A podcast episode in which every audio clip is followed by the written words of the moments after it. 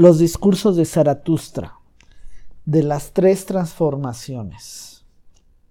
Tres transformaciones del espíritu os menciono, cómo el espíritu se convierte en camello, y el camello en león, y el león, por fin, en niño. Hay muchas cosas pesadas para el espíritu, para el espíritu fuerte, de carga, en el que habita la veneración. Su fortaleza demanda cosas pesadas e incluso las más pesadas de todas. ¿Qué es pesado? Así pregunta el espíritu de carga, y se arrodilla, igual que el camello, y quiere que lo carguen bien.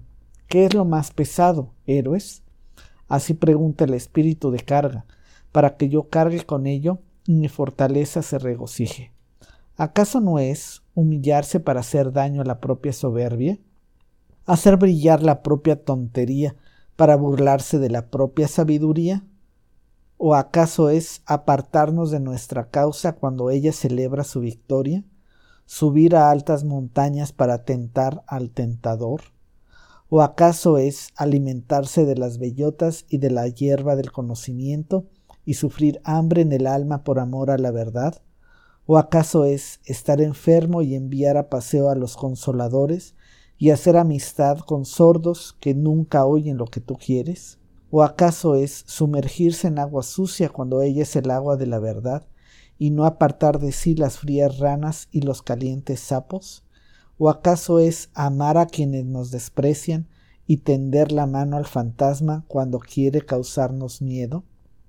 Con todas estas cosas, las más pesadas de todas, carga el espíritu de carga, semejante al camello que corre al desierto con su carga. Así corre él a su desierto. Pero en lo más solitario del desierto tiene lugar la segunda transformación. En león se transforma aquí el espíritu. Quiere conquistar su libertad como se conquista una presa y ser señor en su propio desierto. Aquí busca a su último señor. Quiere convertirse en enemigo de él y de su último dios. Con el gran dragón quiere pelear para conseguir la victoria. ¿Quién es el gran dragón? Al que el Espíritu no quiere seguir llamando Señor ni Dios? Tú debes, se llama el gran dragón, pero el Espíritu de León dice, yo quiero.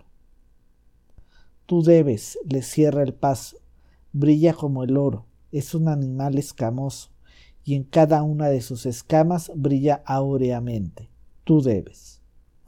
Valores milenarios brillan en esas escamas, y el más poderoso de todos los dragones habla así.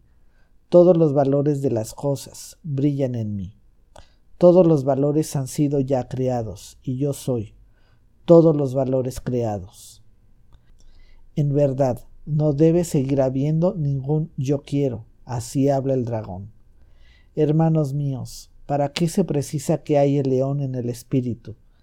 ¿Por qué no basta la bestia de carga, que renuncia a todo y es respetuosa? Crear valores nuevos, tampoco el león es aún capaz de hacerlo, mas crearse libertad para un nuevo crear, eso sí es capaz de hacerlo el poder del león. Crearse libertad y un no santo incluso frente al deber. Para ello, hermanos míos, es preciso león tomarse el derecho de nuevos valores. Ese es el tomar más horrible para un espíritu de carga y respetuoso. En verdad, eso es para él robar, y cosa propia de un animal de rapiña. En otro tiempo el espíritu amó el tú debes como su cosa más santa. Ahora tiene que encontrar ilusión y capricho incluso en lo más santo, de modo que robe el quedar libre de su amor. Para ese robo se precisa el león. Pero decidme, hermanos míos, ¿qué es capaz de hacer el niño que ni siquiera el león ha podido hacer? ¿Por qué el león rapaz tiene que convertirse todavía en niño? Inocencia es el niño y olvido un nuevo comienzo, un juego, una rueda que se mueve por sí misma, un primer movimiento, un santo decir sí. Sí, hermanos míos, para el juego del crear se precisa un santo decir sí el espíritu quiere ahora su voluntad. El retirado del mundo conquista ahora su mundo. Tres transformaciones del espíritu os he mencionado. Cómo el espíritu se convirtió en camello y el camello en león y el león por fin en niño. Así habló Zaratustra, y entonces residía en la ciudad que es llamada la vaca multicolor.